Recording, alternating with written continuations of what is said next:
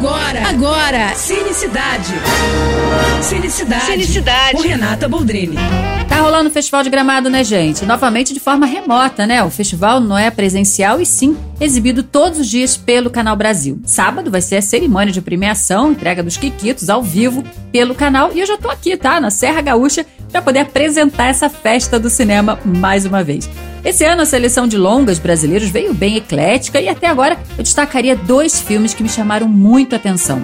Homem Onça, que traz um trabalho espetacular do Chico Dias como um funcionário de uma empresa estatal presta a ser privatizada, e o outro filme Álbum em Família, que é muito criativo, gente. Ele foi rodado durante a pandemia e a ideia é adaptar a peça Álbum de Família, do Nelson Rodrigues. Aí a gente vai acompanhando esse processo de criação do filme que monta a peça de forma totalmente remota. Cada um se grava como pode, sob a direção espertíssima do Daniel Monte, é, com uma ajuda de cada família, inclusive. E o Daniel, que também é um ótimo ator do filme, diverte a gente com esse roteiro que, de quebra, discute ainda a família tradicional brasileira.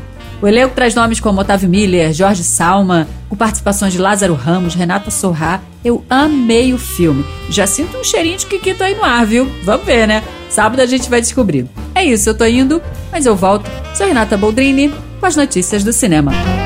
Você acabou de ouvir Cinecidade. Cinecidade. Com Renata Boldrini.